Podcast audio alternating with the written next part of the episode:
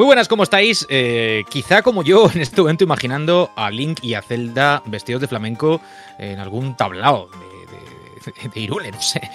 En cualquier caso, estos acordes con los que hemos empezado el programa, bonitos las cosas como son, pese a la broma, eh, de alguna manera marcan el camino temático de este, de este podcast, este mini podcast retro, que como imagino, si es que estáis escuchándonos, eh, sabéis, va a celebrar el aniversario de una máquina legendaria por muchos motivos. A mí, por lo menos, eh, me retrotrae a una época en que, con todo el respeto, no se me malentienda esto, eh, Nintendo todavía, todavía estaba en el lado tradicional del videojuego. Con eso quiero decir, hacía consolas eh, de sobremesa al uso, que se conectaban a un televisor, que no necesitaban de particularidades diferentes, diferenciales incluso, seguramente sea el adjetivo, eh, al resto de máquinas del, del, mercado para poder seguir manteniendo su cuota, por cierto, muy alta a día de hoy. De, del mismo. Así que con GameCube, que es esa máquina que cumple añitos, eh, lanzada en el año 2001, así que es fácil sacar las, las cuentas, vamos a, de partir un ratito, si os parece, este que os saluda Juan Arenas y el resto de habituales de Mari Podcast Retro que están ya pendientes de que les dé paso. Fran, ¿cómo estás? Muy buenas, Juan. Pues sí, hemos arrancado. Eh, de edición personal mía, hemos empezado con Dragon Roost, que es uno de los temas. El dragón asado. Creo que no, eso, eso, sería Ross, ¿no? Uh, bueno, en fin. Bueno, bueno, bueno, no me fastidies el chiste. eh, joder, ya, me, ya me, me has descolocado. A ver, que lo has elegido tú el tema y está bien con elegido. Esa, con, esa, con esa muestra de ingenio. Eh, no, que nada, que, que sí, que es uno de mis temas favoritos de, de Wind Waker, totalmente personal. Me, me, he usado el voto del tirano y hemos arrancado con eso porque es un tema que a mí me encanta y espero que a, a otros le traiga también buenos recuerdos. Y nada, vamos a, a darle este repasillo a GameCube, que no sé si no, no cumple años ni nada, simplemente por, lo hemos hecho por, porque, de, porque fue equipo el otro día. Hemos hecho también Play 2 y nos faltaba GameCube, ¿no? Uh, no sé si. Es... Hombre, sí, cumple, cumple, 20 años. Cumpleaños, claro que cumple años. Claro, cumple... son 20. Ah, claro, cumple 20 años, es verdad, cierto. Cumple... cierto. Salió en el 2001. Cumple... Cumpleaños cada año también, de hecho. Eso sí, sí, pero no, pero no sabía, no, ya no sé, cada año, pero no sabía que era uno redondo, no, no me acordaba, de verdad. Ah, bien, bien, pues ya está, estupendo. Pues 20, 20 añitos de GameCube, pues me, mejor me lo pone. Es que, eh, es que el otro día cumplí 41 años. Y ya me, la, la, la, memoria me. La, la, Como un chaval estás. Ya te da igual. Sí, la memoria me, me, falla, ya estoy, ya estoy en el ocaso de la vida. Y porque lo hemos dicho muchas veces, estas máquinas, y fíjate que estamos hablando de GameCube, ¿eh? poca broma, las tenemos relativamente recientes. Pero bueno, vamos haciéndonos mayores y las consolas también. Así que tampoco es de. Pues eso, de extrañar que tengamos que celebrar eh, aniversarios como, como este, merecido, 20 años. Tiene. Mote, ¿cómo estás tú? 20 años. Tú hace ya que. Hace más de 20 que no los tienes.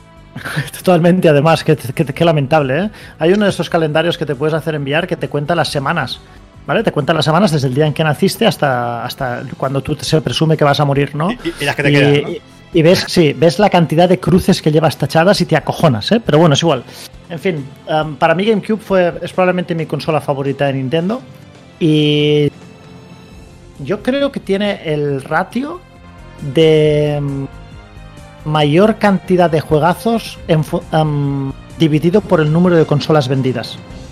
O sea, tuvo una gran cantidad de juegos muy buenos, aunque la máquina vendió relativamente poco, porque de hecho vendió menos incluso que la primera Xbox, que para ser de Nintendo pues era una. Y a partir de ahí la gente presumió que o asumió, digamos que, la, Nintendo estaba acabada y vino Wii. O sea que, pero claro, cambió el, paradigma. Esta es la última, como decía Juan, la última consola tradicional de Nintendo. Y vino a lo largo de, su vida útil, vino muy, muy bien acompañada. Vamos a hablar de todo eso, del acompañamiento que tuvo, que como tú dices es muy bueno, y de la máquina también, que yo estoy deseando acabemos de presentarnos todos y de apuntar, eh, como hacemos siempre a modo de titular un poquito lo que nos inspira el tema, para hablar de la máquina, del cacharro, de, de, del chisme. ¿eh? A mí me mola mucho eso también, ya lo sabéis, soy muy, muy fetichista. ¿Cómo está el año? Pues nada, ya con este programa acabamos, podemos decir, la trilogía de, de los 20 aniversarios, ¿no? Que tuvimos ahí a Game Boy Advance, eh, luego a Xbox y ya toca, ya toca GameCube. Oye, 2001 fue fue un buen año, ¿no? Para el aficionado a los, a los videojuegos, tanto en, en sobremesa como, como en portátil. Llegó, hombre, GameCube, eh, creo recordar que salió un año después aquí, por aquí, por aquí por Europa, así que la, la que sí que me compré de, de salida fue Game Boy Advance, pero eh, ya más tarde me pude hacer con, con una GameCube y, y, vamos, era, era un auténtico, un auténtico maquinón. Ahora, y ahora ya podremos ver lo que fueron sus mejores juegos. Y con Carlos completamos el quinteto habitual. ¿Qué tal estás? Muy buena. Pues yo la verdad es que con GameCube eh, me pasa un poco como Mote, aunque yo creo que al final, en realidad, Wii U tuvo ese ratio de, juegazos por consola vendida. Para mí lo mejor a Wii U, ¿eh? Pero realmente yo durante la época de GameCube, para mí la cosa iba un poco como que en PlayStation había muchas cosas, había muchos juegos, mucha variedad, mucha todo lo que tú quieras, pero al final es que para mí en toda esa época marcó mucho, pero mucho eh, las exclusividades de Nintendo y los second party de Nintendo.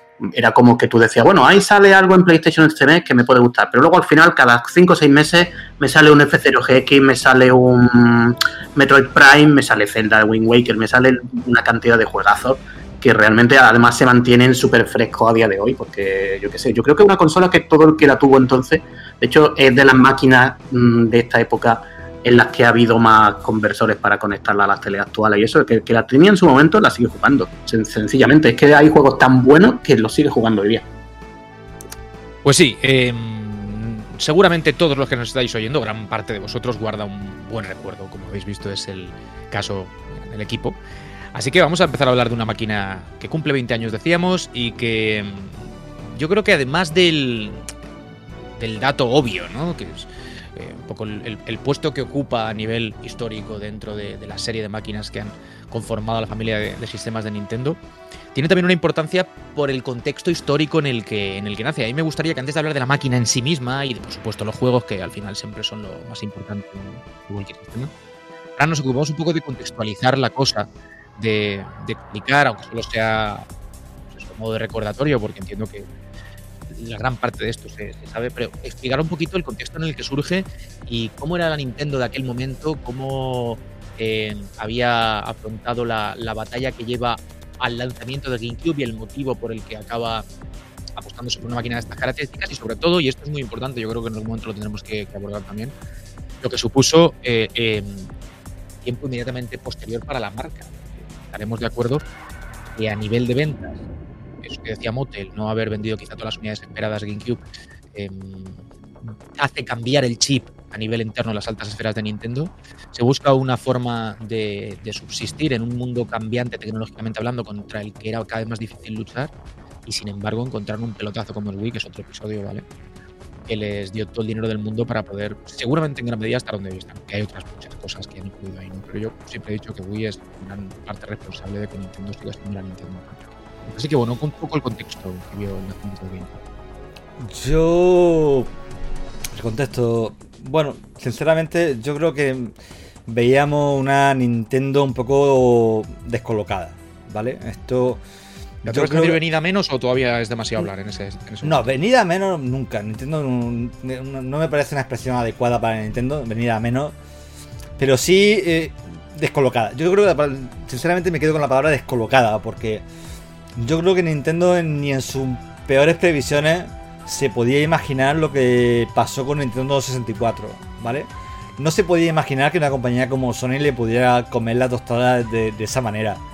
No se podía imaginar que iba a perder tantísimo apoyo de las compañías que hasta entonces habían que prácticamente habían necesitado a Nintendo. O sea, era, o sea, Nintendo había creado una relación un poco de dependencia hacia, hacia ellos que, en parte también explica el motivo por el que, bueno, luego todo ese, ese apoyo se cambió de, de, casa, esa dependencia, esa, esa, bueno, no sé decir, aquí lo que estamos dando negocios somos nosotros a vosotros, así que, tenéis que bailar un poco a nuestro son, que era la, tónica que había sido especialmente con Nintendo y también en buena parte con Super Nintendo. Y lo, vemos que Nintendo aterriza con 64 en un nuevo mundo, aterriza en un mundo en el que, bueno, hay formatos digitales, ya no hay dependencia de los cartuchos, eso condiciona todo el tema de logística, todo el tema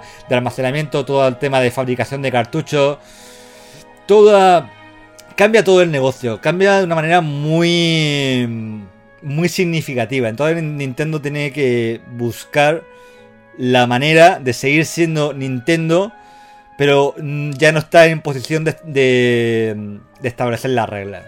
Nintendo está en una posición muy cómoda en la cual ellos las reglas un poco las ponían ellos y se ahora se encuentran en un mundo de dominio de PlayStation en el cual tienen que jugar con las reglas de otro. Entonces, pues parte de esa desubicación va por ahí. Entonces, yo creo que Nintendo lo que hace es vamos a crear qué es lo que la gente quiere, qué es lo que la gente qué tendencia han visto en ellos en, la anterior generación y por qué PlayStation ha superado tan claramente a Nintendo 64. Bien, eh, formato óptico.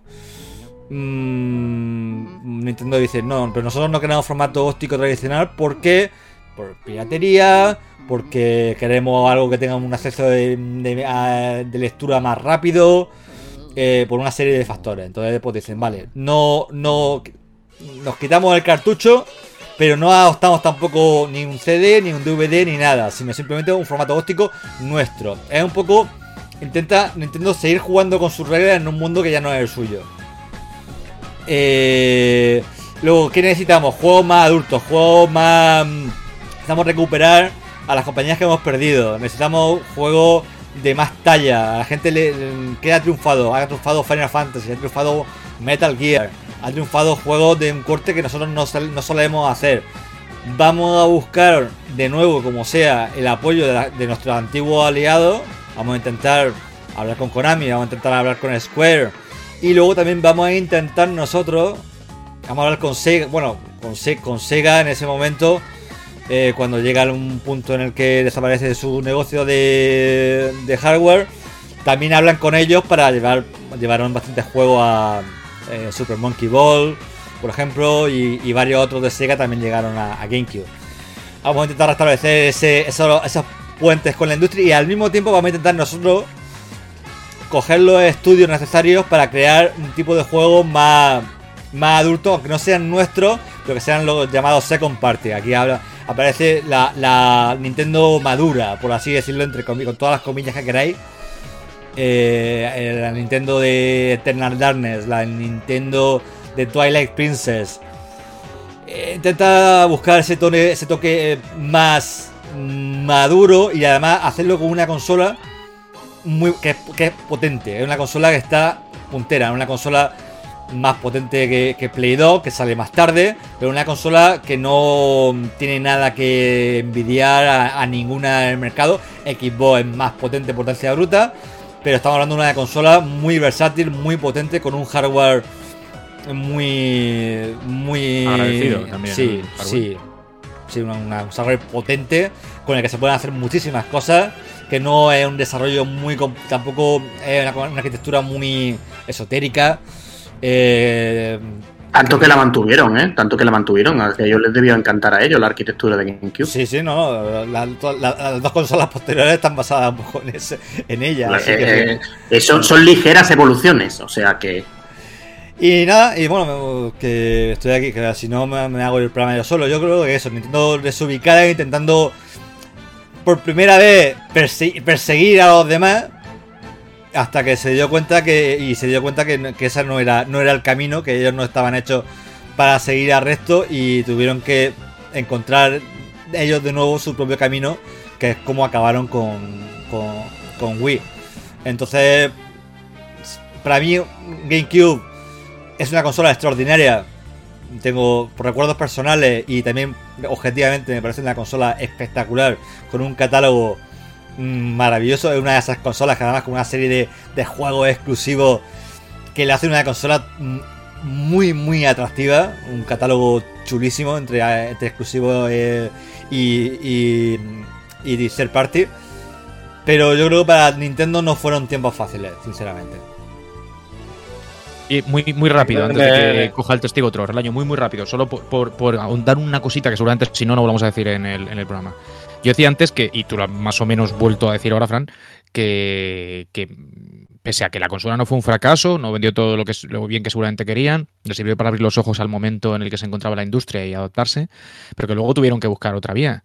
Eh, en gran medida, la consola tiene también mérito porque eh, el hardware, fíjate si estaría bien, que con el resto de máquinas que fueron saliendo, que a nivel técnico, lógicamente, con el paso de los años le seguían dando, o le daban mil vueltas eh, como decía, tecnológicamente hablando, a GameCube, le sirvió a Nintendo para, sin hacer prácticamente ningún cambio, o muy, muy poquitos, era todo más eh, en el aspecto jugable y no tanto en lo técnico, mantenerse durante cuántos años más. O sea, que alguien me diga cuándo salió Wii U y lo que duró Wii U, porque todo ese es el tiempo que el hardware de GameCube, con muy, muy poquitas cosas, o muchas si queréis, pero a nivel jugable, no tanto desde el punto de vista de lo técnico, cosas muy puntuales. Tampoco quiero exagerar porque Wii U yo creo que es lo suficientemente distinta como para que no podamos decir que es una GameCube. Fue, una plataforma, ¿no? Fue, una, se convirtió en una plataforma de. Para, pero yo creo que entre, entre comillas, también por pura necesidad de Juan. O sea, que o sea, sé que no lo hicieron por o sea, fue porque no le quedaban más narices, pero es que la forma de sobrevivir que seguramente encontraron y fue inteligente y, bueno, a los de hecho nos podemos remitir.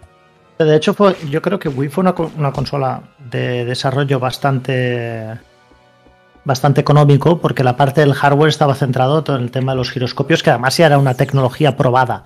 Entonces no, no, no creo que es en, es más la bueno, idea que no lo que. Exactamente, exactamente. Lo, habían probado ya para GameCube y al final no, no cuadró. De todos modos, GameCube, además, era una consola que em, estaba claro que era una consola enfocada al, usuario. Tenía el, el, GOT, era un, un, disco que en el cual era, tenía más capacidad que un, que un CD, ¿vale? Porque era un giga, pero claro, se quedaba un poco atrás lo que después sería, bueno, en el DVD, que serían los 4,7 gigas famosos, ¿no? Pero era muy, era de acceso muy rápido, la consola era muy pequeña, cabía en, en cualquier rincón.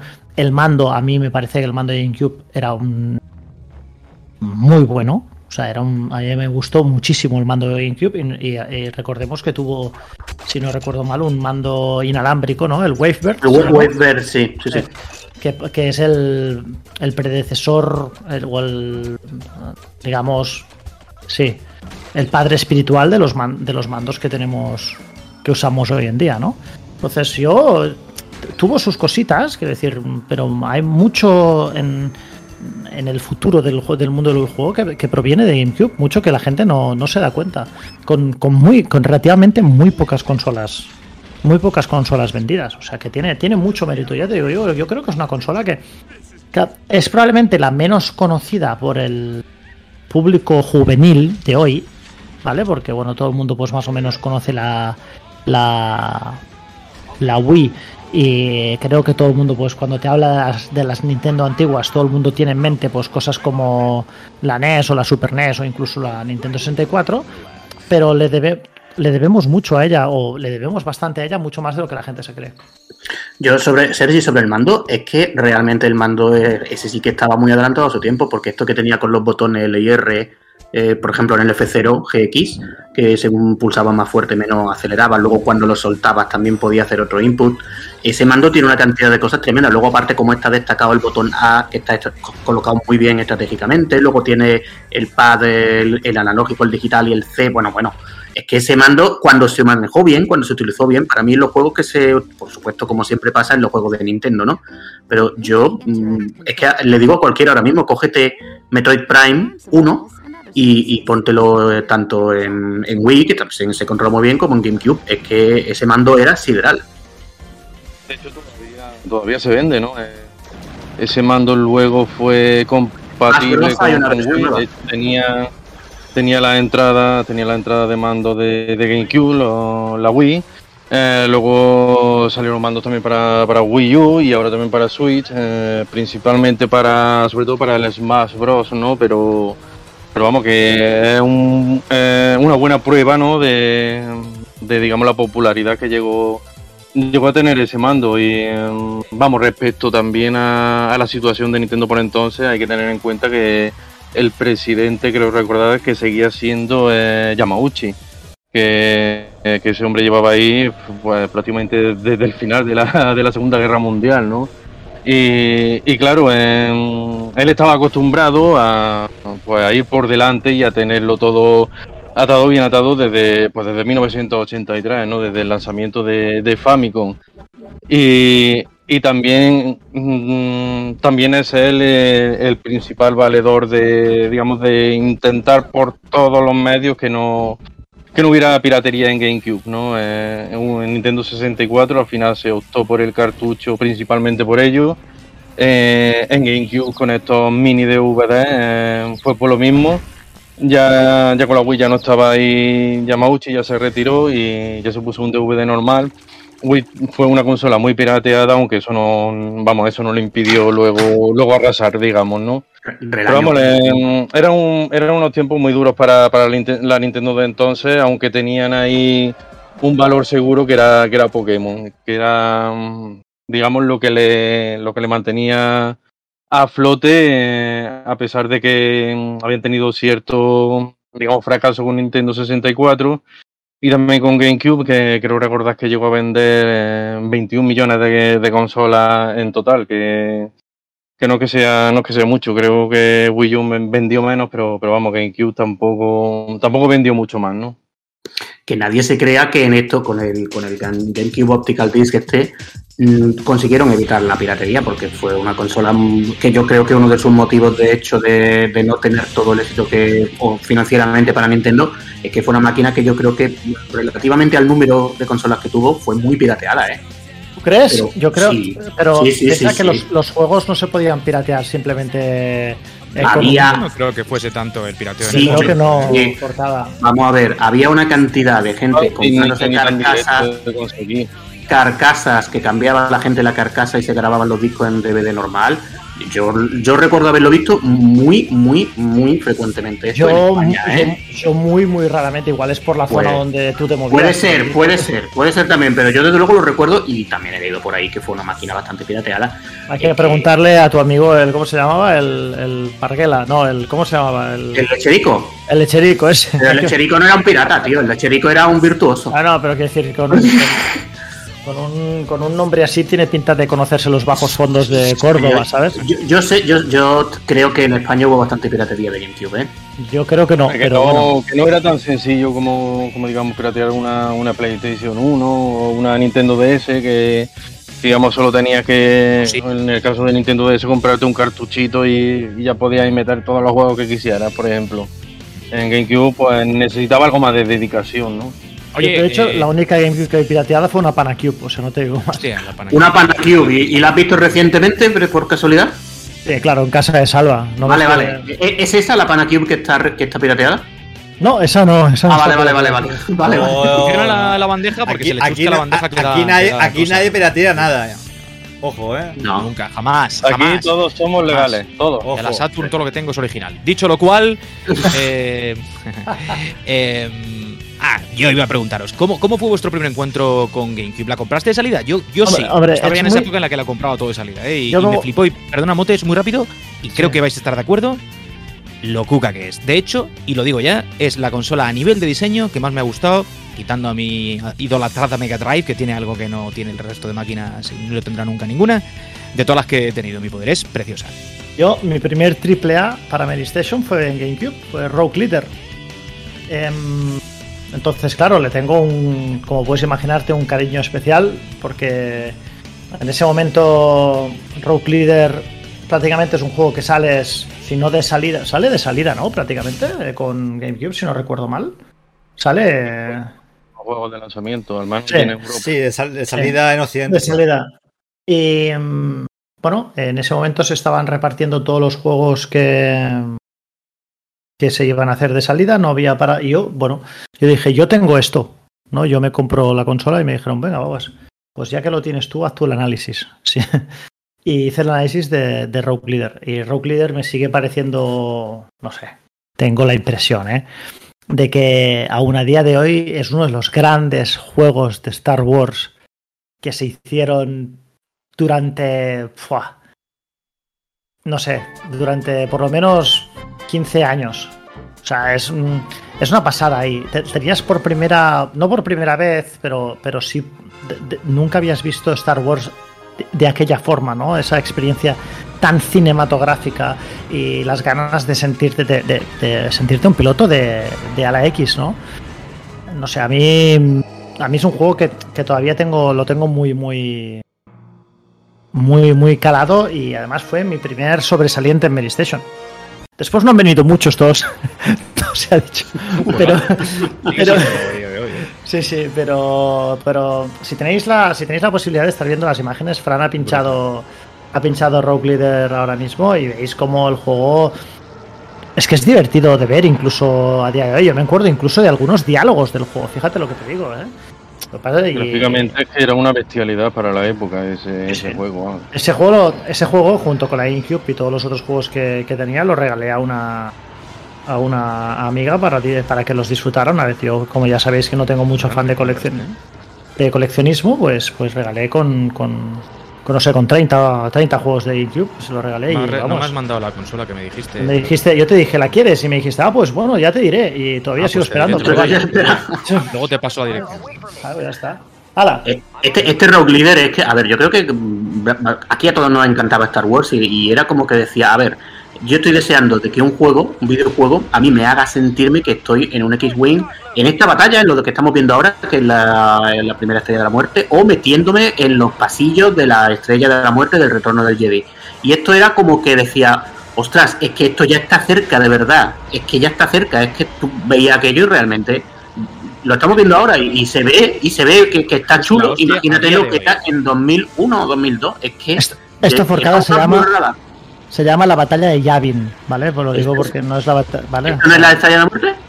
Claro, es, ese que ocurre Ah, vale, en joder, Yavin. espérate, que estoy flipando. Vale, vale, sí, sí. Ocurre en Yavin 4. Vale, vale, ¿vale? sí. Se, se me ha olvidado ya. Yo ya, ya he borrado Star Wars de mi memoria, tío. Lo he borrado, ya no me acuerdo de nada de eso. Después de los últimos eventos con el, Mandaloriano eh, ha vuelto. ha acontecido, yo ya no. ¿Es? O esto que se está viendo ahora, ¿Es lo que esto que en se está viendo ahora. Carlos? Es la estrella Sí, de muerte, sí, ¿no? la estrella de la No, muerte, los, monegros, los monegros no son, ¿eh? Igual Sí, no, era, no, no es la batalla de Córdoba. Que, que- pero, pero es increíble, es realmente una pasada. Vamos, verte esto en 2001 no, no es normal. Esto era Factor 5, uno de los, de los ali- de los aliados de Nintendo junto con Lucas, que con los que ap- apostaron fuerte eh, con, para que bueno para, para ese apoyo externo que, que le faltó a Nintendo 64, intentar eh, recuperarlo y eh, fue un- esto fue un juego bandera de, de- de GameCube, salió ¡La puta pasada, Fran! ¡Míralo, tío! Es que es, que muy- es, es que- es eh, acojonante. Es buenísimo, es buenísimo. Es un, ah, un juego. de- siendo uno de los juegos de, de lanzamiento en Europa y Estados Unidos de GameCube, eh, no muchos juegos le, le tosen. Le, tos- le- le tosen en- ah, es un juego que se mantuvo relevante técnicamente durante toda la generación. Luego tuvo otra entrega. Eh, que también era técnicamente muy impresionante y tal, pero ya metieron con fases de, de batalla a pie y, a pie, y ya lo- sí lo ahí, sí ahí no estuvieron el juego era, era otra pasada técnica pero sí que es verdad que las partes de algunas fases de a pie y tal se las metieron por darle un poco de variedad y tal pero no La gente se quejó de que este juego había demasiada fase sobre raíles. ¿Eh? Y. ten, ten Claro, cuidado, cuando- ten cuidado con lo que deseas ¿no? Claro, eh, claro, pero a ver, las fases sobre raíles es una forma estupenda de crear un efecto cinematográfico, ¿entiendes? Porque puedes literalmente guiar al jugador y que vea exactamente lo que tú quieres ver, eh, quitándole evidentemente pues eso, la, la libertad al jugador, claro. Pero la gente se quejó, se quejó, dijeron que claro que esto no, y, y- y digamos que a mí, francamente, poder repasar los grandes momentos de la trilogía original en un en un juego como este que se veía tan bien y que se jugaba tan fino, tío, yo creo que eso Fase de hot que alucinante, vamos, alucinante. Sí, sí, sí, sí, totalmente. Y no, no sé, yo lo veo uno de los mejores. Y además, eh, hemos hecho, por si no lo. no- la gente que nos está escuchando tiene más ganas, hemos hecho un top de. De los mejores videojuegos de GameCube. Hago un poco de promo aquí, eh, Fran, que deberías haberlo hecho tú, pero bueno, hemos hecho. ¿Lo hemos hecho en Mary?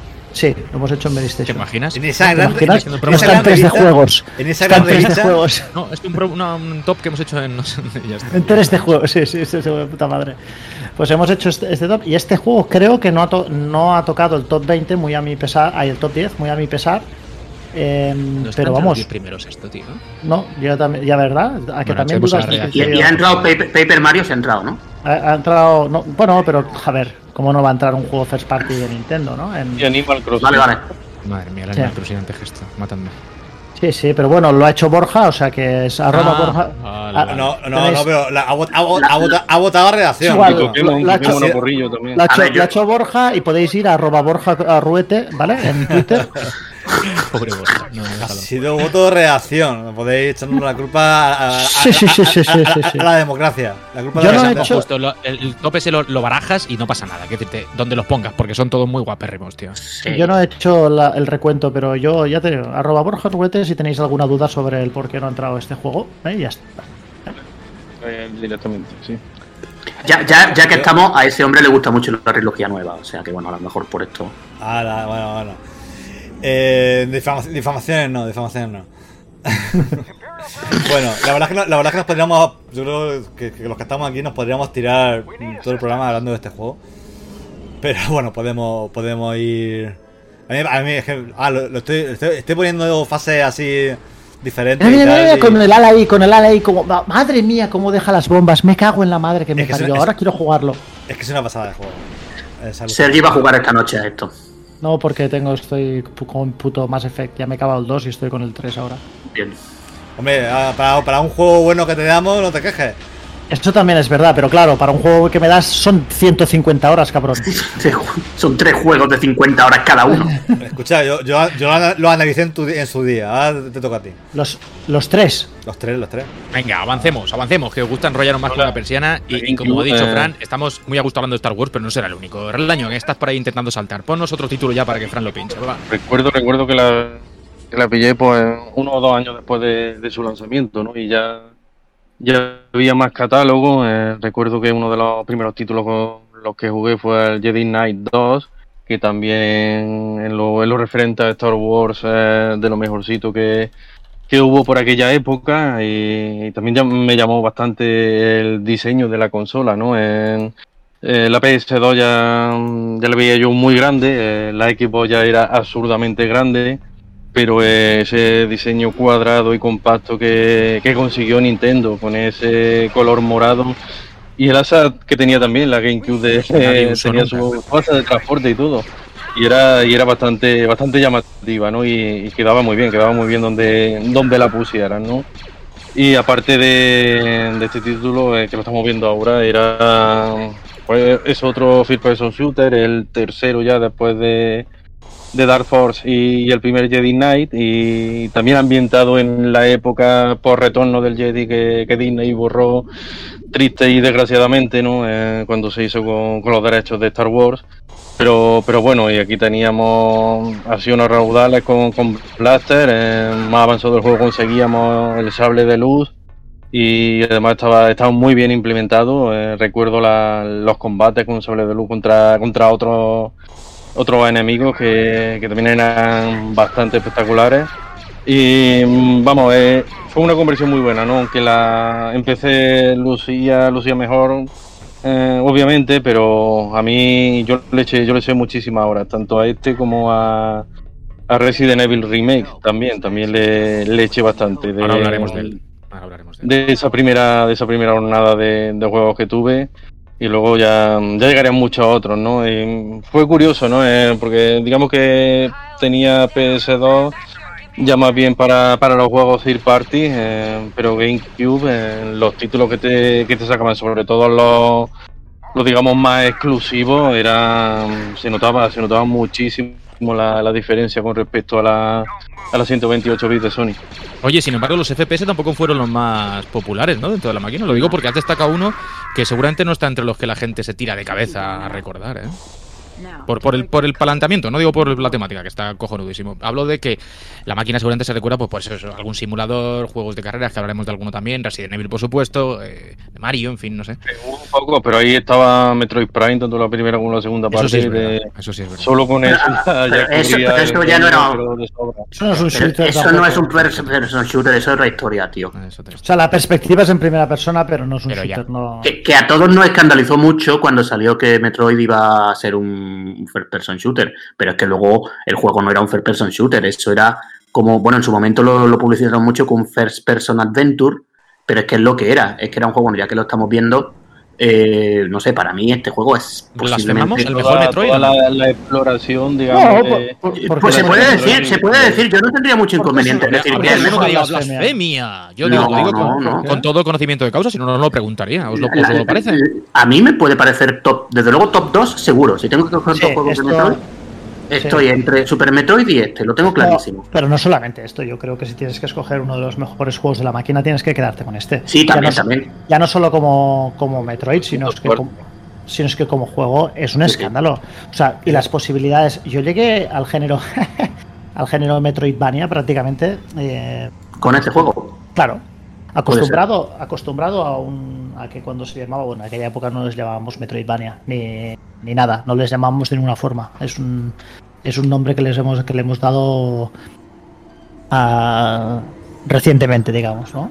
Pero llegué a esto y el hecho de, de- de tanto la perspectiva como los diferentes enemigos, como el hecho de, de, pues la- esto que hoy definimos como Metroidvania, el hecho de decir qué coño va aquí, hostia, aquí tendré que volver luego, pero nunca lo había visto desde este punto de vista, ¿no? Tener que utilizar el, el visor para poder descubrir Ahí cosas va. nuevas en el, en el, en el mapa.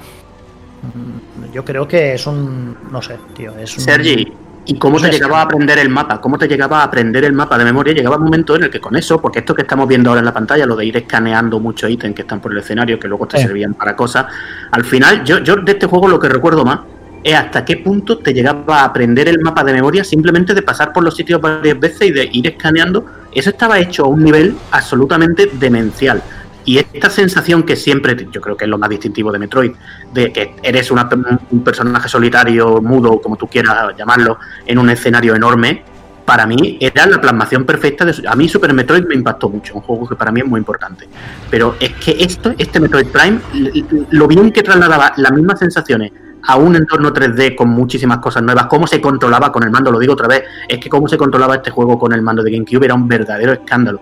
Y el flow que tenía el Metroid Prime sí, 1, yo, eh, el 2 también. Lo que pasa es que el 2 para mí ya se metió en cosas peligrosas con esto del Dark World y toda la historia que llevaba. Y también me parece una barbaridad, pero no es lo de este. Es que este juego es uno de los mejores juegos de la historia y punto. Y además, vamos a acordarnos de la unanimidad que tuvo en la crítica. Este juego no bajó del 95 en ningún review. Pero normal, porque es que era una un salto adelante en todo lo que planteaba.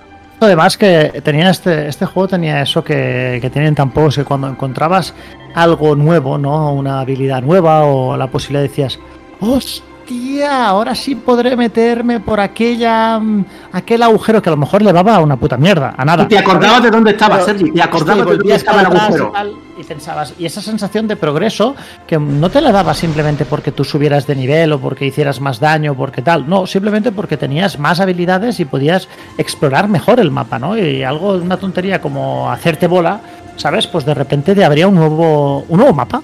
O sea, el mapa era distinto, la forma de, de- de atravesarlo era distinto, no sé, yo creo que es un juego... Francamente, me- Metroid Prime es, es uno de los juegos más redondos a los que he jugado nunca. Yo. Y eso, lo que has dicho de la bola es importante, porque todas las secciones que eran casi bidimensionales, en las que te convertías en bola y le cambiaba la perspectiva, algunas de ellas eran fantásticas. Es que, en fin, no sé, un juego per- para mí, uf, yo no sé, es perfecto, vamos. Redondo, yo lo veo redondo, sí. Yo Sí, este, este juego lo, lo analicé en su día eh, y yo no le di un 10 porque en aquel momento no teníamos costumbre, no, el 10 era como una cosa un poco así pro- prohibida y nunca puntuado con una máxima puntuación. Pero yo me quedé con muchas ganas de ponerle la máxima puntuación. Para mí, esto no solamente es uno de los mejores juegos de GameCube, no solamente uno de los mejores juegos de la generación, es uno de los mejores juegos periodo de, de la historia del videojuego. sí, yo creo que yo creo que sí, totalmente secundo esto. O sea, es un juego redondo, redondo. Otra cosa es que digas, no me gusta el género, o no me gusta la perspectiva, o lo hubiese preferido, este, lo hubiese preferido bidimensional, o yo qué sé, tío. Pero como juego, es un juego redondísimo. Pues fíjate que, fíjate, fíjate que yo, yo iba con mucho reparo, porque yo era así, soy muy de Super Metroid, muy de Sprite y muy... Purista, purista. Sí, bueno, purista, sí.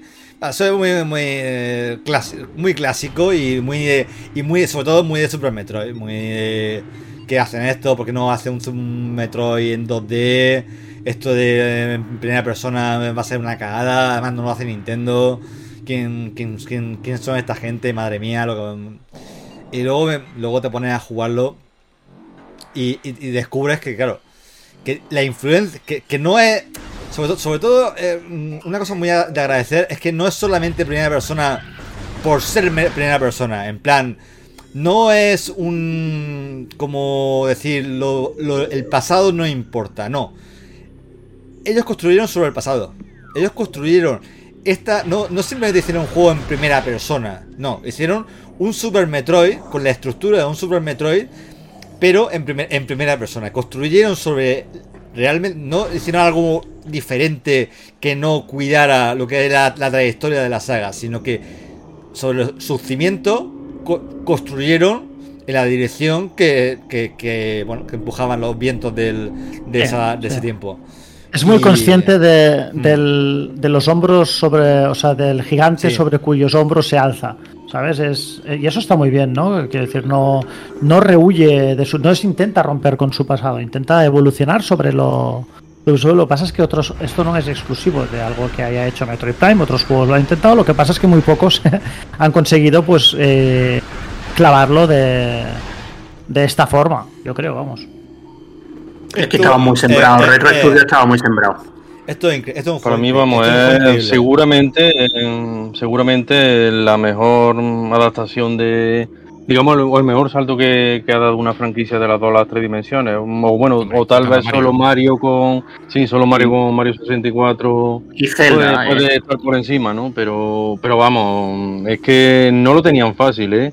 Porque si te pones, si te pones a pensarlo y miras la, digamos, la otra saga de referencia que es Castlevania, eh, Castlevania nunca llegó a conseguir del todo saltar bien de las dos a las tres dimensiones, ni, ni con la jugabilidad clásica, ni, ni con la de Symphony of the Night, ¿no? Pero aquí esta gente de los de Retro Studios lo consiguió al primer intento y, y vamos, y de qué manera, ¿no? ¿No? Porque eh, es espectacular, eh, era un juego Todo en contra, era el año. Con todo en contra, ¿eh? O Sí, sí, con todo en contra y era un juego en el que te quedaba pues asombrado ante los escenarios también que tenía delante, porque vamos, una una de las claves de que recordara bien todos los escenarios era digamos el nivel de, de detalle que tenían y lo bien estructurados que, que estaban, que oye, constru- construir un digamos un Metroidvania en 3D eh, con los escenarios sin que sean enrevesados y, y acaben, digamos, perdido, ¿no? Eh, no es fácil, no es fácil. Y, El- y esto ya les digo, ya, ya, ya os digo que lo consiguieron a- y a la primera. Y el mapa también estaba súper bien conseguido. Había veces que a lo mejor te jugaba un poco la pasada, que se está viendo aquí el mapa este naranja, pero era otra cosa con la que te iba orientando súper bien en la mayor parte de escenarios así que eran complicados. Es que son muchas cosas las que, parece que estaban ahí y las hicieron tan bien que luego influyeron en muchísimos juegos posteriores, porque es que lo hicieron todo. Este- por ejemplo, esto que estamos viendo ahora era otra cosa que era, que, era muy típica de Metroid, los rayos que suben, bajan. Eran cosas que eran clásicas en cuanto a concepto así de un juego bidimensional, que las pasaron con una exactitud a lo tridimensional increíble. Habrá que ir acelerando, ¿eh? porque si no, chicos, estaremos hasta las 4 de la Nos mañana. emocionamos. es sí. que, es que yo- con, yo este, con este porque- juego nos ponemos, con este juego es que es complicado. Oye, venga, voy a dar aquí un quiebro torero. Yo, yo realmente el que voy a mencionar es un juego al que jugué mucho, con el que me lo pasé bastante bien y que sin embargo dentro de la saga a la que pertenece no es de los, mm, no sé, que mejor han quedado, digamos, retratados con el paso de los años, cosa que, insisto, a mí me parece algo injusto. Es Mario Sunshine, ¿vale? El, digamos, representante de la saga de Mario en la, en la consola por excelencia que incorporaba pues elementos que lo hacían a lo mejor alejarse un poquito del, del anterior ejemplo icónico que era, que era 64 y que sin embargo a mí particularmente como digo es un juego que me gusta mucho. No sé cómo lo recordáis vosotros. Hombre, de entrada no fue bien, bien acogido, ¿no? Porque digamos que la gente quería algo más directo, ¿no? Algo más eh, evolución de, Super Mario 64. Y mm, es un juego que, oye, tarda en arrancar. No nos vamos, no nos vamos a engañar. eh. Al principio llega a, ese pueblo eh, y tienes que empezar a hablar con la gente, que era algo que en un Mario no, no te esperarías ver, ¿no? Y, y tarda, tarda en arrancar. Pero oye, cuando ya llega, digamos, a los niveles puramente plataformeros, eh, el juego es una auténtica delicia. Y ahí ya, ahí ya demuestra que es un buen un muy buen heredero de, de Mario 64 y, y esas nuevas mecánicas que tiene con el con el Aquac, eh, pues también, también cambiaron, cambiaron bastante el tono de la, de la aventura para, para mejor, ¿no? Y para mí es un juego que recuerdo, recuerdo también muy, muy gratamente, aunque eso en su día no, no fue bien acudido porque la gente no, no entendía ¿no? Que, que, Mario se tuviera que poner a hablar y con ese toque de, digamos, de aventurilla que, que tenía, además de, de, la plataforma. Y luego también en la cámara, yo creo que también a mucha gente la ha hecho un poco, ¿eh? Porque, no sé, ahora, ahora ha salido remasterizado esto en, en Switch y bueno, yo me lo compré como hago con todos los refritos de Nintendo. Y, es un juego que es un Mario, es un juego que es un Mario. Al final, eh, si tú te metes, es un juego con niveles de plataforma muy buenos. Y es que Nintendo no va a hacer un juego malo con Mario, pues sería de loco. Pero mmm, yo creo que la cámara jugaba tanta alguna mala pasada por ahí que a mucha gente le sacó bastante de la experiencia. Y creo que esto mmm, le, le diluyó bastante el efecto. Dentro de que aquí, por ejemplo, ahora estamos viendo, los bosses al final son lo mismo que ha hecho siempre la saga Mario pero es verdad que lo, la, lo que ha dicho Relaño, las mecánicas de la Quad estaban muy bien en los boss, por ejemplo. No sé, es un juego que, que un, yo lo veo muy buen plataforma a pesar de eso, de que la cámara pues, me sigue fastidiando. Yo, a mí, yo también soy de los que piensan que Sunshine está muy infravalorado, infravalorado no, infravalorado, no, perdón. Eh, eh, lo, lo, contrario. Sobrevalorado. Eh, sobrevalorado. No, pero no, no, no, eh, vale. O sea, que tú lo recuerdas mejor de lo que la gente dice que es, ya está. Para ti no, es un que, buen que para, mí, para mí es mejor. Para mí es mejor de lo que la gente Eso. tiene recuerdo de él. De Yo estoy igual, estoy en eso tiene- como tú. Tiene un poco ese halo de oveja negra. Porque claro, bueno, si te pones a compararlo con, con Mario 64, luego con Mario Galaxy, luego con tal, es que la competencia, bueno, en fin. Es que la saga es, la saga es oro de, de 25 quilates, entonces es complicado. Es que todo lo que vino después, pues hombre, yo creo que son juegos, creo que son juegos más redondos, tanto, sobre todo Galaxy, Galaxy 2, Pff, es que y todo, y los de Wii U también, y Odyssey, es que a lo Sí. mejor ese nivel tan alto que tú esperas de un Mario, esperas mucho, esperas lo más. Y esto, pues a lo mejor te daba un sobresaliente. Hombre, pues si, si un sobresaliente es poco, pues bueno, Yo lo recuerdo con mucho cariño, me gustaba mucho la ambientación, me gustaba mucho las mecánicas. todo, eh, una de las mejores aguas que hay, que, que hay en un videojuego, estamos hablando de, los años que tiene. Tiene un agua que, que, mm, te dan ganas de, de- de- tirarte a ella. Tiene una simulación de agua impresionante. Las mecánicas con el pack, con el con el Aquapack este, este eran muy divertidas. Y luego tenía una cosa curiosa, que las fases en las que te las quitaban, lo habéis comentado, que las fases cuando te quitaba el, pack y solamente y te obligaban a, hacer plataformas puro, eran brillantísimas. Eran una unas fases que estaban como aparte, eran un reto aparte y además en un mundo así un poco con, con, con, cuadrícula, con figuras geométricas y tal. Y en ese, esos momentos eran, eran tenía su complicación porque te habías acostumbrado a un pack que a fin de cuentas te ayudaba mucho. Eh, Aquí lo estamos viendo cómo, cómo te ayudaba a ajustar- a ajustarte en el salto para no caerte y tal. Pero cuando te lo quitaban y tenías que mm, tirar de habilidad pura, se notaba el, gran diseño que también que, te- que tenía y el potencial de plataformas que también tenía. Pero bueno, pero ya os digo, mira, mira el agua, mira los reflejos del agua. Es que, es que bueno, es una, es una maravilla. mm, Muy veraniego.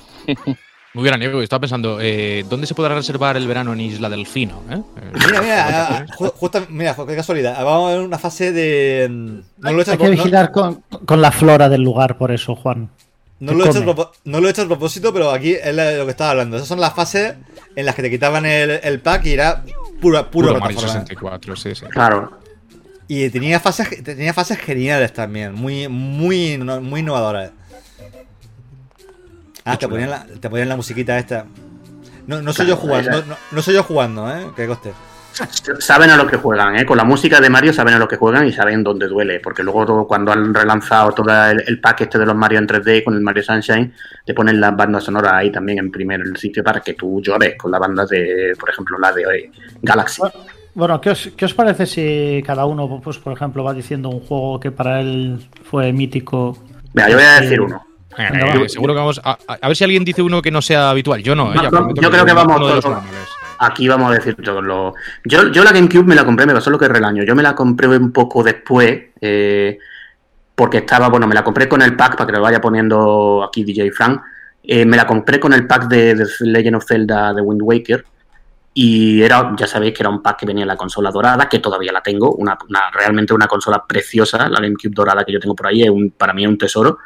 Eh, luego no pude jugar juego un tiempo, me acuerdo, porque tenía exámenes, estaba todavía estudiando, como han pasado 20 años. Y bueno, pues luego cuando jugué el juego, mm, a pesar, yo, yo era muy, muy, muy fan de, de, Zelda Ocarina of Time. Entonces, como que las expectativas estaban, pues lo que hemos hablado antes con Metroid, que son sagas tan mitológicas que, que las expectativas las tienes disparadas. Pero para mí, Zelda de Wind Waker, mm, yo es otro juego que para mí es de los mejores que he jugado. Sé que no es el Zelda, digamos, más rotundo en cuanto, bueno, por supuesto, se le ha acusado mucho de ser facilón. Es verdad que no tenía, que no planteaba el desafío de, de Ocarina, pero sobre todo porque es que es verdad que también la- las mazmorras pues tenían tanto recuerdo a las fases de Ocarina que había demasiadas cosas que te sabía, ya no nos cogía de sorpresa, básicamente. Luego también es cierto que la segunda parte de la aventura se aflojaba un poco, pero es que es un juego tan bonito. Eh, no sé si esto que estamos viendo ahora puede ser que sea la versión, sí, es la, la de GameCube. Eh, era un juego que yo, que yo lo veo tan bonito de con- que si a alguien le tuviéramos que decir, ¿por qué se dice que Nintendo hace magia? Pues aquí lo tienes, porque Nintendo hace magia. Porque es que también creo que tiene una de las mejores bandas sonoras de Nintendo. De, o sea, toda la música de este juego es absolutamente espectacular. Eh, no es chiptune, eh, son instrumentos que suenan un poco a los de Nintendo 64, pero ya se escucha a un nivel de sonido mucho más alto. Visualmente, qué decir, no era lo que esperábamos, todo el mundo estaba esperando eh, pues un Zelda Ocarina of Time a lo bestia, esto llegó después, pero qué genialidad, ¿no? Que a esta gente se le ocurriera de repente hacer un Zelda de dibujo animado y que todo fuera así de bonito, que sonara así de bonito y que se jugara así de bien. Es que, aunque... Esto también tuvo mucha, mucha, mucha polémica en su tiempo. Sí, ¿eh? sí, sí, esto porque Que- salió el, el Space World cartoon. Mm, El Space World 2000, 2000 creo que fue, lanzaron un- aquella demo técnica de GameCube que se veía Cell, eh, Link y Ganondorf en versión, digamos, de un Ocarina of Time evolucionado, y luego al año siguiente creo que lanzaron la primera, eh, el primer tráiler de, de Zelda Ocarina of Time, eh, perdón, de Wind Waker, y claro, la gente se volvió loca. Pero es que, de verdad, a mí me duró, yo recuerdo el mosqueo, yo recuerdo que me enfadé cuando vi aquello, también porque yo estaba esperando lo que estaba esperando, lo que todo el mundo, pero es que me, me duró poco, porque es que se veía tan bonito ya que, que luego me metí en el juego y le metí. Bueno, yo, yo tengo, yo hice todo lo que se podía hacer en este A mí no me disgusta, a mí no me disgusta este estilo. A mí me, no sé, Dragon Quest ha vivido de esto, ya viviendo de esto toda su vida. ¿no? Hmm. Y quiero decir, da igual la plataforma que sea, da igual cuánto avance la tecnología, ahí los tienes, ¿no? Yo creo que el estilo cartoon, entre comillas, es un estilo atemporal, ¿no? No te puedes equivocar. O sea, te puede gustar más o menos, pero no te puedes equivocar. Pero fíjate que Nintendo, después de, de esto, eh, digamos que los Zelda estilo cartoon los dejó para, para las portátiles y, y en sobremesa tiró más por el Link, eh, por el Link adulto.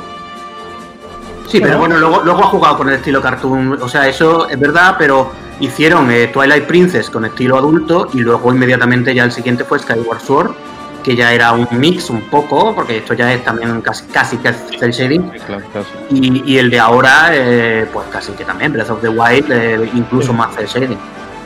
Que a mí me parece bien que lo hagan, porque un- a ver, Nintendo no juega. esta- GameCube también fue la, última consola en la que Nintendo participó en la batalla técnica, porque después han ido por, han ido por otro lado. Ellos han ido Sí, jugado otra batalla. Pero aquí, Entonces- ah, pero aquí sí que jugaban. Aquí sí que Sí, jugaban. a- a- aquí la jugaron, pero ya ellos, pues bueno, dijeron, vamos nosotros a nuestro aspecto artístico, que este estilo, Toon, es un aspecto artístico que ellos dominan muy bien y, y- y a mí me parece bien que sigan con Zelda, por ejemplo. Para mí, Zelda, yo, yo ya pienso en el mundo de Zelda en términos de, de de este tipo de cosas, de, de Breath of the Wild, por ejemplo. Que vale, que es verdad que, que como ya no juegan a la técnica, pues Breath of the Wild va a 30 frames y luego lo ves en los emuladores que hay ya a, a día de hoy a 4K 60 frames. Bueno, pues eso, pero eso es otro tema. Bueno, y alguien más va. Venga, va, salta, yo me espero un poco todavía. ¿Ah, sí? Yo voy, a, yo voy a decir uno que no sé si está en la lista. A mí me gustó mucho Batten Kaitos. ¿Recordáis? Ese era buenísimo, ese era buenísimo. Batten Kaitos no, no suele. No suele salir en, la- en los top 10. ¿Vale? Em, Un no, título suele, muy olvidado, la verdad, ya, ya una pena. no suele salir en los top 10 porque ge- generalmente el- digamos que la gente tiende a recordar otros 10 títulos antes que no baten Kaitos, las cosas como son, ¿no? Pero a mí es un título que en su momento me impresionó mucho y que me divirtió muchísimo, con un sistema de... O sea, con un estilo de juego muy, muy peculiar que yo no me esperé. Yo llegué completamente ciegas a Batten Kaitos. No sé si os pasó a alguno de vosotros, pero yo, yo no sabía, no, llegué con cero expectativas a, a Batten Kaitos en cuanto a lo que me iba a encontrar de historia y en cuanto a lo que me iba a encontrar como, como sistema de juego. Y a mí me rompió completamente los esquemas. O sea, no, me lo esperaba una producción de este calibre que se jugara de la forma en la que se jugaba Patenkaitos. Y ahora supongo que, que Fran, cuando tire para adelante la introducción, si no habéis jugado, si no conocéis Batenkaitos, no sabéis de qué va. Mm, o sea, diréis, pero ¿cómo esto? ¿Cómo? ¿Qué, es esto? ¿Una aventura en, en primera persona? ¿Es, ¿Es un juego...? ¿No? No, amigos, no. Es distinto. Un sistema de combate completamente único y particular que mucho más profundo de lo que la gente se pensaba, pero muy, muy accesible también. Y además ese sistema de combate que tenía que mezclaba las cartas, con, cartas? con, los turnos y, y vamos, tenía tenísimas posibilidades, desde luego, y enganchaba, ¿eh? enganchaba bastante. No, digamos que no acababa como, como podría acabar en un Final Fantasy, ya cansado de, tanto combate y, de tanta y de tanta historia, ¿no? Pero en Batten Kaito es que los combates los, los esperaba y y cada, uno que, disputaba te dejaba con ganas para, el siguiente. Era, había un, componente, un componente estratégico, había un componente, evidentemente, de un RPG por turnos convencional, pero había un, componente estratégico a la hora de, los mazos, a la hora de un componente, un componente de aleatoriedad, a la hora de empezar los combates, sobre cómo iban a salir de las cartas, ¿no? No sé, yo creo que es francamente. Es un sistema que otros juegos han replicado en en, el, después replicaron en el futuro con, más o menos éxito, pero yo antes de Baten Kaitos no lo recuerdo. Y a mí, no sé, a mí me, ya te digo, es uno de los juegos a los que de, GameCube a los que más cariño le tengo. No sé si es de los mejores, ¿eh? no te lo sé decir, pero es de los que más cariño le tengo sin duda. ¿Dirías que, es un juego de culto?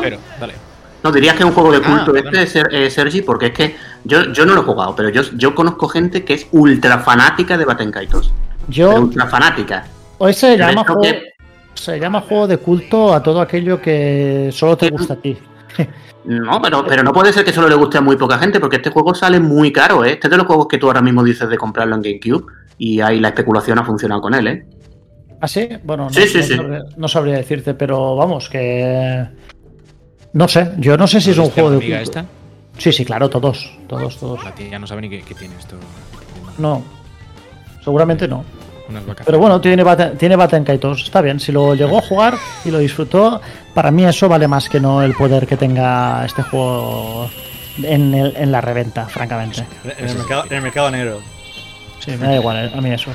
Venga, yo voy a destacar el remake del primer Resident Evil porque, mm, bueno, no es que sea un juego nuevo, evidentemente, pero sí es un juego nuevo, de alguna manera. Yo eh, había jugado a todos los Residents que habían salido en el camino, desde el primero, en la primera PlayStation, hasta que se hace el remake de GameCube del primer título. Y, bueno, dije, va, vamos a darle una, oportunidad, se ve muy bien y tal. Pero, leches, se veía tan bien, era tan... Eh, estaba tan bien terminado y con tan buen gusto que fue como redescubrirlo en cierto modo. Así que le tengo mucho, mucho cariño y, bueno, pues lo, destaco y lo estamos viendo. No sé si vosotros quedáis con este, con el cero, que también tiene su aquel, o, qué pasa en cuanto a los Residents que salieron en GameCube.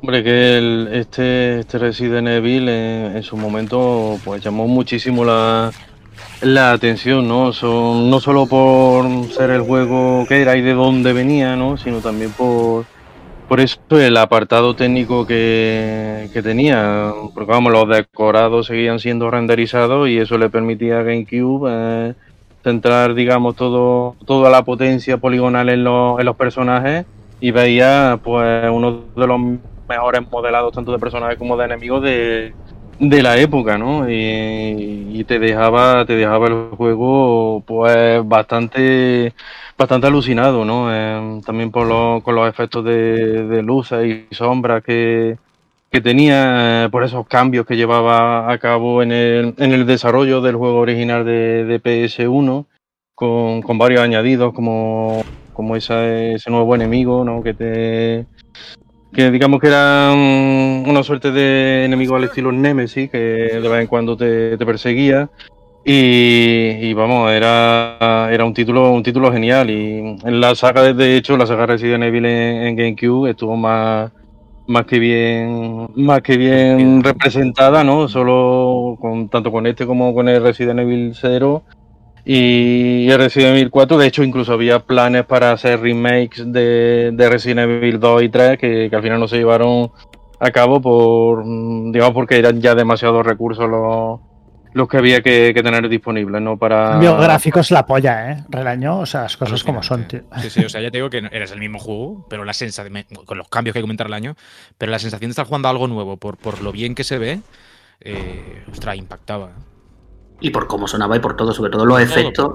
Es que los, efectos de cada vez que había un relámpago, aquello era tremendo, ¿eh? O sea, es que los efectos, claro, como lo que, lo que habéis dicho, que como era gráfico. muy chula, todo, todo, eso estaba hecho con un. Es que era eh, súper, súper. Esto es lo que pueden decir un director's cut. Esto yo creo que era el juego como que lo cogieron y dijeron, venga, esto en realidad queríamos esto, pero no podíamos. Y sacaron esta barbaridad que no hay nada más que ver que esto luego ha salido en prácticamente todas las generaciones posteriores, porque esto luego, este Resident Evil 1 Remake está en Steam Está en PlayStation 3, está en PlayStation 4, yo creo que está en todo. muy bien, ¿eh? Sigue luciendo muy bien a, día de hoy. Sí. sí, sí, Empecé, yo, yo lo he jugado en PC hace relativamente poco tiempo y, mantiene el tipo, mantiene el tipo. Hombre, lo que pasa es que también es verdad que luego ha salido el remake del 2, que también es un nivel brutal, pero, pero claro, esto es que tiene una personalidad también, que es la personalidad de que como recuerda más, mucho más esto a los originales Resident Evil que lo que es Resident Evil 2 Remake, que es totalmente poligonal, totalmente 3D. Esto era un Resident Evil claro, claro, un Resident Evil clásico, pero con un nivel técnico tremendo. Siguiente que dice, venga, tal juego, ¿quién se lanza? Mm, vale. Pues estoy, con dudas, porque es que se, hay tantas cosas. Yo. Venga, Fran, tírate con F0.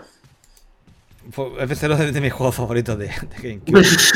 no, todo Pero, pero sí es verdad que quizás uno de mis momentos favoritos de GameCube en general eh, fue una cosa un poco curiosa: el anuncio del Capcom 5. Que, bueno, no sé, bueno, a lo mejor no. Es que eso fue un día, imagínate un día, pues estás de actualidad, como, un día cualquiera, una, estás haciendo tus noticias y no hay nada así importante, y de repente se anuncia un acuerdo de exclusividad entre Capcom y, eh, Nintendo, se le dio muchísimo, muchísimo bombo.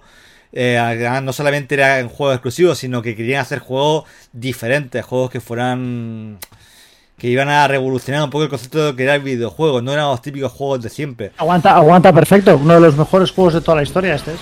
Es que lo coge y ahora mismo, mm, vamos a ver, ¿cuántos juegos parecidos hay ahora que son muy buenos y tampoco hacen nada que no haga este? Es que eh, a nivel de juegos así de acción en 2D es algo totalmente modélico. Tú empezabas en este juego a, hacer combos, como se está viendo ahora en pantalla, a acelerar el tiempo, a ralentizarlo, todas las habilidades que tenía cómo estaban luego hechos los niveles y todo, realmente es una obra absolutamente casi perfecta en lo suyo.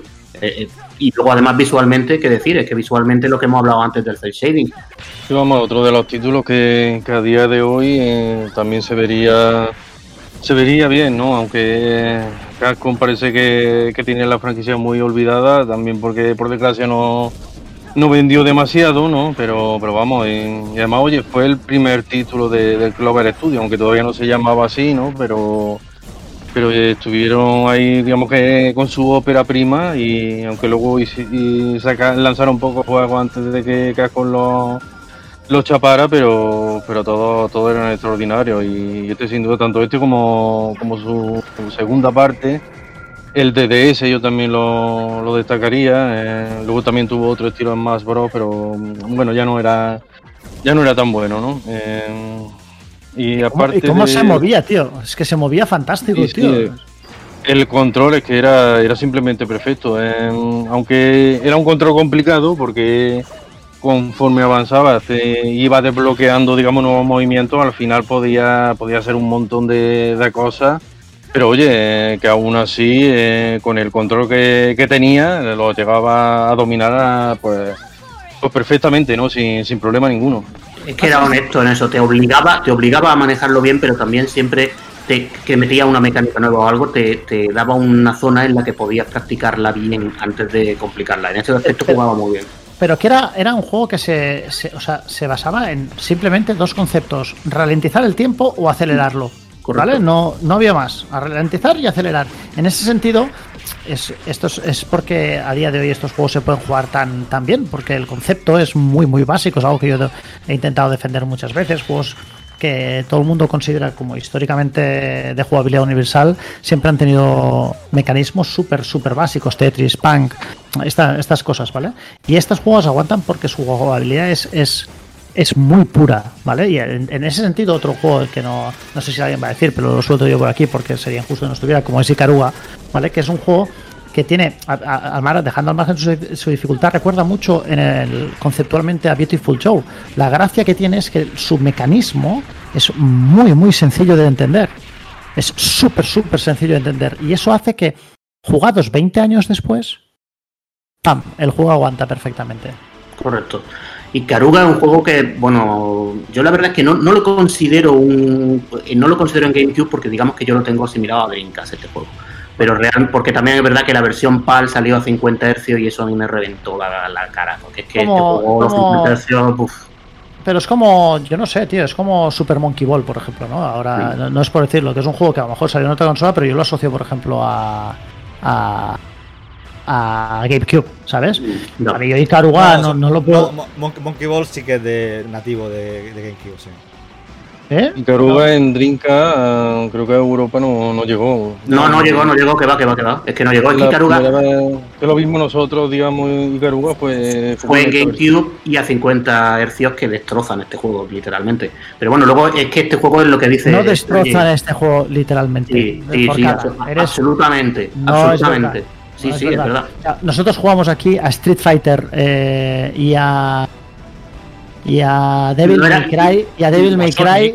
Que Sonic, que Sonic lo ves la primera vez a 60 Hz y dices, ¿qué, ¿a qué he jugado hasta ahora? Por decir algo, ¿no? Y Tío, no-. Mi, Y mi- no mi- destroza mi lo vida, mi es un engaño, mi vida es un engaño. Y Caruga 50 Hz es un engaño, Sergi, tío. Lo de Devil May Cry, lo de Devil May Cry sí que nos tocó la. Bueno, Bueno, a mí bueno. sí que me tocó la polla, pero. Es que puede que, que también, pero que esto, este juego necesita esa velocidad y es una obra maestra del shoot 'em up, que es un género que en, en GameCube no hay mucho shoot 'em up. De hecho, ahora mismo a mí no me viene a la cabeza ningún otro destacable. Pero el, este es uno de los mejores de siempre, por, por eso, por, por lo sencillo que es de aprender cuál es su base y lo difícil que es de dominar. Que es un juego muy difícil de. Aunque luego al final, si tú te pones a estudiar los niveles y eso no es tan, tan, tan, tan difícil. Pero ¿Quién no se pone a estudiar los niveles, verdad? Un shoot 'em up. Yo no, Hombre, mm, si lo va a jugar en serio, lo debe hacerlo, pero bueno, eh, yo lo he hecho con pocos créditos este juego y, y- y para mí es una obra maestra. Ha seguido saliendo también en todos los sistemas posteriores, porque esto está hasta te lo regalan con los cereales Kellogg's, vamos. No sé si queréis destacar alguna cosa más. Evidentemente se quedan muchos títulos en el. en el- Hombre, por lo menos F0GX, ¿no? Sí, sí, sí. Yo lo pensé Eh, antes, es verdad, ahora que lo dices. Es que Yo lo disfruté F0GX, claro, es que ese juego, digamos que. Yo no sé si, si yo tuviera que decir, ¿cuál crees tú que es el juego El técnicamente 64 me- que se me ve mejor? 64. Eh, ¿Ah, veces de la consola? No, digo de los F0, yo me quedo con el 64 pese a que el, el GX me flipa. Y además Ya. eh, supone lo que supone a nivel de asociación de grandes marcas, en fin, todo esto que ya sabéis. La recreativa es un, un auténtico vicio y, y el juego es 1-1 la recreativa, pero yo reconozco que, que por lo que sea me, me enganchó mucho más en su día el de, el de 64. Pero que esto es un pepino está clarísimo, sí, sí. Y, y uno de los mejores juegos técnicamente de la generación, porque es que esto lo ves, es- yo creo que lo estamos viendo aquí ahora mismo y es como que dices, ostras, de verdad, esto es del año 2003, 2000, no sé si será 2003, 2004, es que es tremendo y, mu- y además cómo iba de sólido, esto sí que son 60 frames mm, súper clavados, cómo se veía e- en ese momento que, bueno, a la, la versión PAL no tenía la, la posibilidad de verlo en 480p, porque ya sabes que aquí llegamos, todas estas cosas llegaron algo más tarde, pero es un juego que visualmente, ahora mismo que tenemos emuladores que hacen lo que quieren con la, con la GameCube, mm, tú le pones a esto dos toquecito y parece un juego de 2021. Para mí es el juego mm, mm, que Nintendo ha tratado más injustamente, porque esto con muy poco retoque, con un poquito, sería un juego que yo compraría ahora mismo a 60. Es, es que es un género que. Todos los géneros tienen su, su momento. Yo creo que el de. El de F0. El nicho que puede tener este juego hoy en día. Es Sí, es poco, es poco, sí, sí. De hecho, ha habido indies que lo han imitado mucho y tampoco han llegado a vender. Hay uno que se llama creo- Red Out. Sí, tampoco creo que, se, que cueste mucho de hacerse, ¿no? O sea, un juego de este, de este tipo, porque, o sea, quiero decir, es- cuesta hacer las pistas y medir el, el, el, el tema, pero a lo mejor a nivel técnico, pues no sé cuánto, cuánto puede costar. Eh, no hemos dicho Metal Gear, ¿no? ¿Y nos podemos ir sin tocar Metal Gear? ¿Verdad? No lo Sí, lo. A, a lo mejor alguien se Es enfada, ¿eh? obligatorio, es obligatorio. Pero que- ¿Te, lo pasaste, te pasaste Metal Gear en GameCube? Hombre, por supuesto, por supuesto. Vale, vale, vale, vale. vale, vale. Bueno. Yo Era- Me lo pasé hasta yo, como no se lo va a pasar el año. En su momento fue además muy pu- publicitado, digamos, como la unión de dos genios, ¿no? Como Shigeru Miyamoto y Hideo Kojima trabajando juntos codo con codo con este juego. No podía el saber. juego no era ni mucho menos así, pero, pero bueno. Eh, te adaptaba, digamos, eh, el primer Metal Gear de, de PS1 con implementando las mecánicas de, de Metal Gear Solid 2, no de, de PS2. Y también te reinventaba algunas que otras escenas. eh, es un juego también muy recordado por su escena cinemática que, que muchos la, veían como, fantasmada, ¿no? Eh, como esa mítica en la que Snake empieza a saltar por, los misiles que, le va lanzando un helicóptero y, y cosas y cosas así, ¿no? Pero, pero oye, a mí el juego me, me encantó, sobre todo porque, digamos, en, en Metal Gear Solid 2 eh, cojeaba en muchos aspectos, ¿no? Pero si ponía Metal Gear Solid 1 y le implementabas las mecánicas del 2, te, te quedaba un juego pues, pues soberbio, soberbio y no y no había no había otra cosa, ¿no? En- eso sí, se echaba de menos el doblaje al castellano que, que tuvo la versión de PS1, no, no pudimos escuchar a Alfonso Vallas como, como Solid Snake, pero... Pero sí a David Hater. Sí, así a David Hater, pero para mí Snake siempre siempre será siempre será Alfonso, siempre siempre será él. Y, y vamos, para mí uno es uno de los mejores remakes que, que se han hecho, ¿eh? de, pero de todos los tiempos, vamos. Dice- Seguro que nos dejamos algo y la gente va a ir al foro. Fox o alguna cosa de estas, nada. Al foro no, al foro no. Hombre, había, había mucho RPG. Yo, por ejemplo, recuerdo que jugué Tales of Symphonia, creo que se llamaban. Sí, ¿no? Que, yo, le, yo soy muy poco de RPG y a este le, metí horas y al final me iba gustando, ¿eh? O sea, que es que sí es que es una consola que tenía muchos juegos muy buenos. Y ya está, por eso al final hemos mencionado pocos, porque es que los que, los que hemos mencionado son tan buenos. Sí, al final te tienes que parar un ratito para recordar lo que, lo que aportaba cada uno de ellos. Yo he mencionado, por ejemplo, Star Fox, que a mí me, me gustó también mucho en su día. Ah, estáis viendo, estáis viendo imágenes Eh, el del. Mario Football, sí. Ah, estáis viendo le, obligáis, imágenes. le obligáis a Fran a, a No, ponerlo. ha, claro. puesto, ha puesto un par de imágenes del Emilio Butragueño Fútbol. Y no sé si eran del Emilio Butragueño o del Michel. ¿Tú lo has llegado a ver, eh, Juan? Sí, sí, sí, sí, he visto, he visto, he visto el Eran, ¿Se ha visto del algo por ahí? ¿Eran del Emilio o del, o del Michel. No, no he Del acabado Emilio de. Butragueño 2. Sí, sí, sí. Había Mario Strikers. el Mario Kart eh, Double Dash para mí es el mejor juego de la saga. Sin, también, sin también, ninguna también, duda. también. Sin No, ninguna no, yo, duda. yo, yo discrepo profundamente, pero era un gran juego, ¿eh? ¿Discrepas que era un gran juego o discrepas No, que di- discrepo, discrepo que es el mejor de la saga, por supuesto. A ver, está muy bien. El, Ma- el Mario Double Dash está súper bien porque es un juego de GameCube y y de, de Mario Kart y es otra saga con la que Nintendo no tontea. Pero para mí es que Mario Kart desde Wii dio un salto adelante muy importante. Pero son todos iguales, ¿no? También. O sea, no, no, bueno, a ver, la base sí, es un juego de carreras locas, ¿vale? Si esta es la. Si, si- hay muchos cambios muy importantes. Este, por ejemplo, ya solamente tenía una- la mecánica de que van dos personajes en el coche, que van cambiando, cada uno tiene un, un objeto, pues ya eso cambiaba, te abre muchas posibilidades de juego. Tenía muchos circuitos muy chulos. O sea, es un juego que tú lo coges también. Es otro juego al que le pasa que tú lo coges ahora mismo, juega un Grand Prix, aunque sea tú solo, juega 7 minutos y te lo pasas bien. Y eso eh, es lo que para mí hace grande Mario Kart. Pero es que Mario Kart después dio un salto importantísimo en el momento en que entró con el online, en el momento que entró con juegos con más circuitos, muchas más cosas. Yo Mario Kart, eh, para mí, está en su mejor momento. Mario Kart, Mario Kart para mí siempre será el juego junto con Fortnite al que me gana mi ahijado, así que le tengo una rabia que no te Vale, vale. Bueno, señores, ahora sí, yo creo que estamos ya en unos eh, interesantes minutos. Hablo del total de lo que ha durado este programa, como para que vayamos pensando en cerrarlo. Invitamos, como hacemos siempre, a la gente que nos escucha a sumar con sus comentarios los títulos que nos podamos haber dejado, porque seguro que hay algunos. Yo estaba pensando, por ejemplo, y, y- insisto, creo que todos los que hemos dicho los tenía en la, en la colección. No, pero Mario Tennis. tenía- También el mejor juego de la saga eh, lo tiene GameCube, eh, el de Mario Tennis. Eso es verdad. Y uno de los mejores juegos de tenis que hay. Pikmin tampoco hemos dicho, es que hay sí, unos hay, unos pocos. F- Es un Calibur 2 con Link también era, yo creo que la mejor Eso, versión yo- era yo la de GameCube. Eso es lo que iba a decir. Que Soul Calibur es un juego que en, en GameCube también disfruté. Y en fin, eh, podríamos estar un ratito, como siempre, nos pasa en el programa más, seguro hablando de títulos.